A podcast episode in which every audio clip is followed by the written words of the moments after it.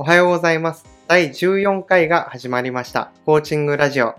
この番組では、プロコーチとして年数百件のコーチングをしている私、大阪屋が、対人援助、対人サポートについて語ったり、思考記録として残していくというそういう番組になります。結構緩めに話していくので、片手間に聞いていただくことをお勧めします。ということで、第14回のテーマは、私が小1の頃にブロッコリーと戦った話について語っていきたいと思います。一応私はこう世界一嫌いな食べ物は何かと言われたらブロッコリーなんですね。小1の頃とかは食べさせられてたんですよね。で、どうやってそれをくぐり抜けたのかみたいな話をさせていただこうかと思うんですけど、その話の中で今の生き方とか考え方に通ずる教訓とかもあります。他にもこうコーチとして大事にしたい指針とかもあるんですが、そこにもつながっていきます。ただ、いつものことではあるんですが、結論ありきで語っているわけではないので、あのうまくいかなかったら申し訳ありませんということで、まあ、その思考の様に興味があるという方は、あの聞き続けていただければと思います。では早速始めていきます。まず小学校1年生の夏休みに遡ります。私は生まれは秋田県で育ちは関東なので、夏休みになると秋田県に帰っていたんですね。小学校1年生の頃の夏休みは、母と兄と一緒に秋田県のその男鹿半島というところがあるんですが、そこの祖父母宅に帰省しました。うちの祖父母宅というのは、あの、本当に田舎の家っていう感じで、クーラーも暖房もないので、あの、本当にもう外の気温イコール部屋の気温みたいな、そんな状態だったんですね。なので、アイス食べたいな、アイス食べたいなって言ってると、母親が、じゃあ買い物に行こうっていうので、あ、じゃあ私は、じゃあパピコっていうこうアイスがあるんですが、それを買ってもらおうと思って、あの、買い物についていきました。ちなみにこう、田舎なので、スーパーまでは車で10分15分ぐらいかかりますかね。でそれで車で走って行って、スーパーに到着すると、母は買い物かごを手に取って、野菜コーナーに向かったんですね。そしておもむろにブロッコリーを手に取りましたと。で、私はもう心の中で、あ、これは大変だ。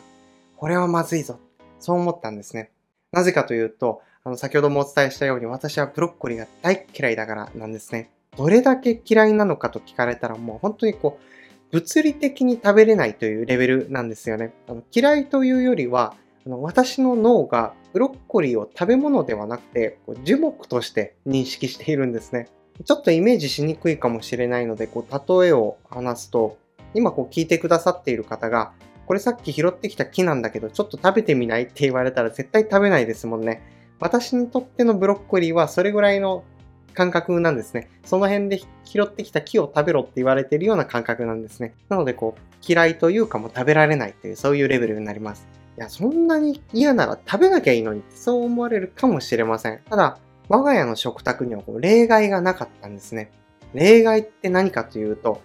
嫌いなら残していいという、その近代的な食卓のシステムは採用されていなかったんですね。その代わりに出されたものは全て食べると。全て食べるまでは食事は終わらないという、もう昭和クラシックな、昭和の伝統的な食卓システムを採用していたんですね。もちろんこう昭和クラシックなので、食事中にテレビを見るということも許されていませんでした。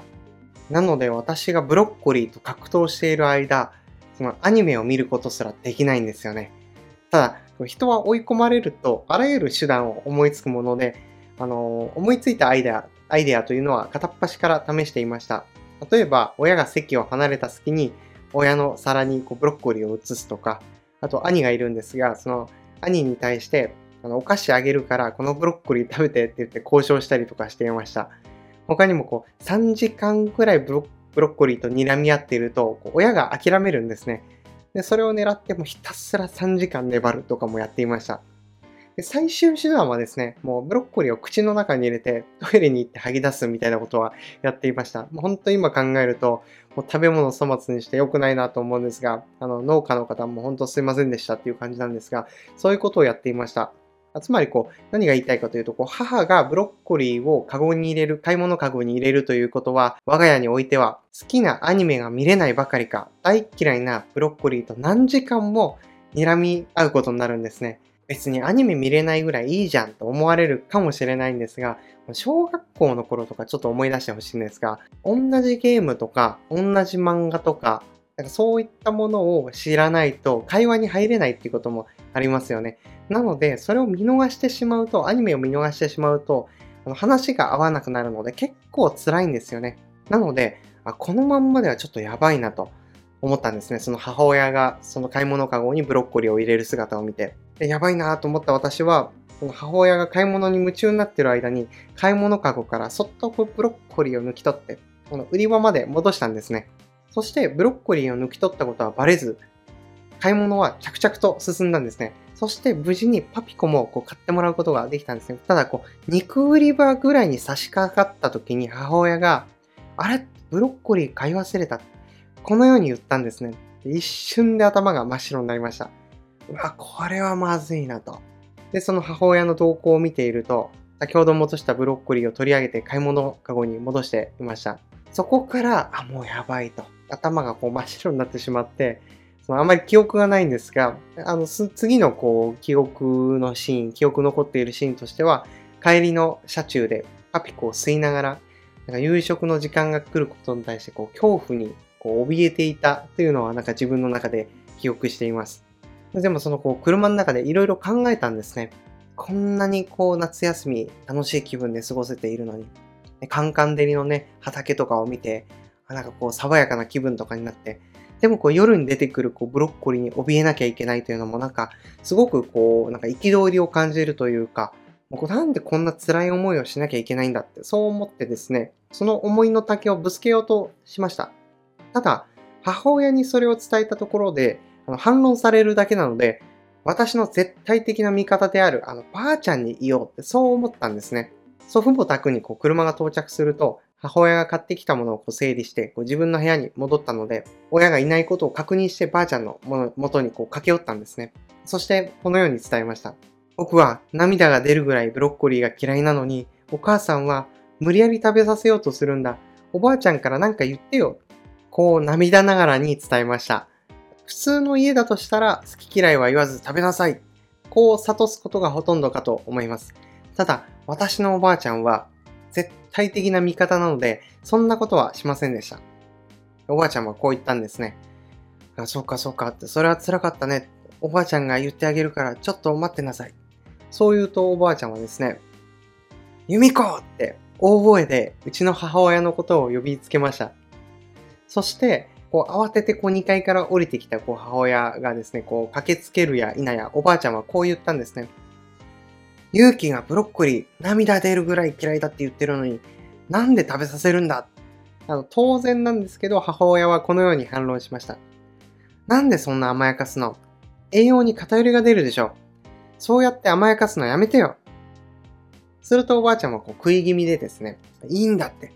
嫌なものを食べさせる必要はない。ブロッコリーの栄養なんて他の野菜でも取れるでしょうが。それを聞いた母親はですね、確かに、みたいななんかこう、ハッとしたこう表情を浮かべたんですね。ただその後、こうじゃあ考えておくよ、みたいな感じで、こう、ブツブツ言いながら去っていきました。そしてそのこう対話、そのやりとりを見ていた私自身も、こう歓喜の雄たけびを心の中であげました。おっしゃと、ブロッコリーに勝ったぞと。そしてこれで一生食わなくて済む。こんな感じでこう心の中でこう叫んでいました。実際にそれからというもの、本当に食卓にブロッコリーが出てこなくなりました。まあ食卓には出てくるんですけど、私の分は出てこなくなりました。そういう話なんですよね。何の話だろうって思われる方も少なからずいらっしゃるかと思います。実はここからが重要なんですね。この話から得られる教訓は2つあります。1つ目の教訓は、大事なことは目的であって手段ではないということです。小1の頃、好き嫌いの多い自分はダメな子なんだ。自分だけ怒られてばかりいる。そう自分自身のことを責めていました。ただ、この祖父母宅でのやりとりを体験したことで、大事なことは栄養を取ることであって、嫌いなものを食べることではないんだということに気づきました。そして好き嫌いをなくす目的というのは栄養バランスを取ること。こう考えると栄養のバランスが取れてさえいれば手段は何だっていいということになります。つまり手段はブロッコリーでも他の野菜でも何でも OK というわけなんですね。繰り返しになりますが、大事なことは目的さえ叶えば手段は何だっていいということです。逆にブロッコリーを食べないと死ぬとか、ブロッコリーだけが健康になれる食べ物と言われたとしたら手段はそれしかないので死ぬ気で食べますが、ただ、それ以外の選択肢があるならば、そっちを選んでいいということになります。ちなみにこういったことは私のコーチングの体験でも結構あります。コーチとして様々な人のこう課題とか目標に関わってきましたが、こういった相談も結構あるんですね。例えば、身を粉にして働いているんですが、結果が全然出ないんです。努力はしているんですが、目標の達成が全然見えてこないんです。あらゆる手段を検討しましたが、問題解決の糸口がつかめないんです。こういったことは、あの、私自身も結構ありますし、この話を聞いてくださっている方も、あの、一度は経験があるかと思います。まあ、簡単に言うと、頑張っているけど全然前に進まないというそういう状態のことを指します。ブロッコリーを食べて栄養を取ろうと思っているけど全然ブロッコリー食べられないみたいなそういう状態ですね。こういった課題の打開策としては一歩下がって他のやり方を考えてみるということが現状打破の一点になることがよくあります。もう少し噛み砕いて表現すると努力の方向性を軌道修正するというそういうイメージになるかと思います。なので、もし今これを聞いてくださっているあなたが何かこう嫌なことをやって苦しんでいるのだとしたら、一歩下がって別の方法を検討してみるというのも選択肢の一つにあるかもしれません。そうすると、もしかしたら自分の好きな方法とか、自分の才能とか特性を活かした別の素晴らしい手段で目的達成を、ゴールへの到達を成し得るかもしれません。仏教でもこんな言葉があるんですね。逮捕なくして進歩なし。逮捕というのは退くに歩くと書いて逮捕ですね。進歩は進むに歩くです。このため人生に行き詰まったとしたら一歩引いてみるのもいいのかもしれません。二つ目の教訓は自分の行動の独善性と慣習をチェックするということです。独善性というのは自分が正しいと考えていることのことを指しています。独りよがりとも表現されたりします。もちろん私の両親も私を苦しめようとして食べさせようとしていたわけではなくて、あの健康に育ちますようにという願いから食べてもらおうとしていたということはわかるんですね。大げさな話に聞こえるかもしれませんが、両親の生まれた当時はブロッコリーが最適解だったかもしれませんが、時代や環境が変わると選択肢というのも変わっていくんですね。その時代が変わると選択肢も広がるとか選択肢が変わるということについて関連するこう偶話を思い出したので、それをちょっとシェアさせていただきます。船旗の印という内容になります。読んでいきます。昔、祖の国の男が、祖というのはあの中国のあの祖ですね。四面楚歌の祖ですね。昔、祖の国の男が船に乗って川を渡っている時、持っていた剣を水の中に落としてしまった。慌てて彼は小刀を取り出し、大急ぎで船旗に印を刻みつけた。船の橋みたいな感じですかね。すると、一緒に乗っていた船乗りが、船旗に印なんて刻みつけて一体どうするんだい？そう尋ねられると男は、俺の剣はここから落ちたのだから、こうしておけば、こうやって傷をつけて印をつけとけば剣の場所がわかるだろう。そうすれば船が止まってから後でゆっくり下を探せばいいのさ。と得意げで言ったそうです。その間にも船はどんどん川下に流されていった。そういう話になります。そんなバカみたいなことする人いると思われるかもしれませんが、あの古いやり方とか慣習をずっと使い続けるということで言うとよくあるかもしれません。昨日まで有効だった方法が今日もまだ有効とは限らないんですね。逆に昨日まで有効ではなかった方法が突然有効になるということもあり得るんですね。なので話を戻すと、これまではこの方法でやってきたからあなたもやりなさい。このような関わりをしてしまうと相手を苦しめるばかりか、あの相手のパフォーマンスを引き出したりとか、欲しい結果が手に入らないということにつながる可能性はいくらでもあります。だからこそ、目の前の人のことを心から思うのであれば、あなたにとっての最適解は何だろうね。このように一緒に考えてあげるというのをスタンダードにしていければいいのかなと思います。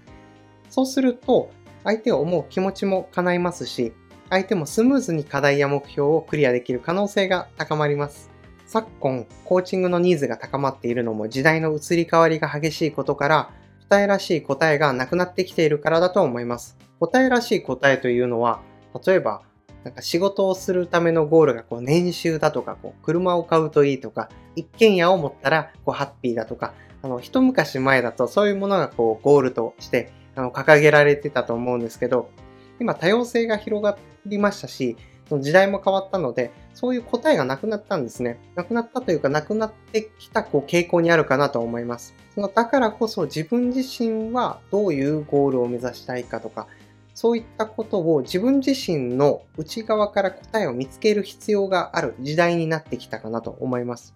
時代の移り変わりが激しいとか早いからこそ、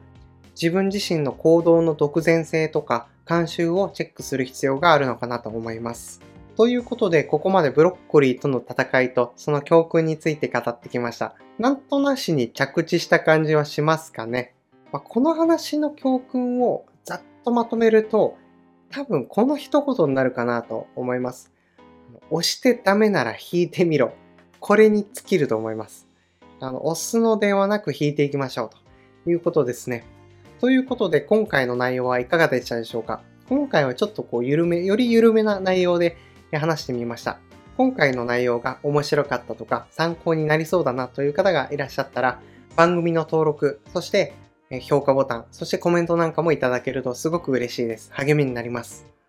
今回の内容はコーチングにまつわる話はあまりしませんでしたが、基本的にはこうコーチとしてのこう考え方とかを発信しているので、周りでコーチングを勉強したいとか、コーチングについて知りたいとか、他にもプロコーチを目指していますという方がいたら、そういった方にシェアしていただけるとすごく嬉しいです。ということで今朝とか日中に聞いている方は良い一日をお過ごしください。夜に聞いている方は素敵な夜をお過ごしください。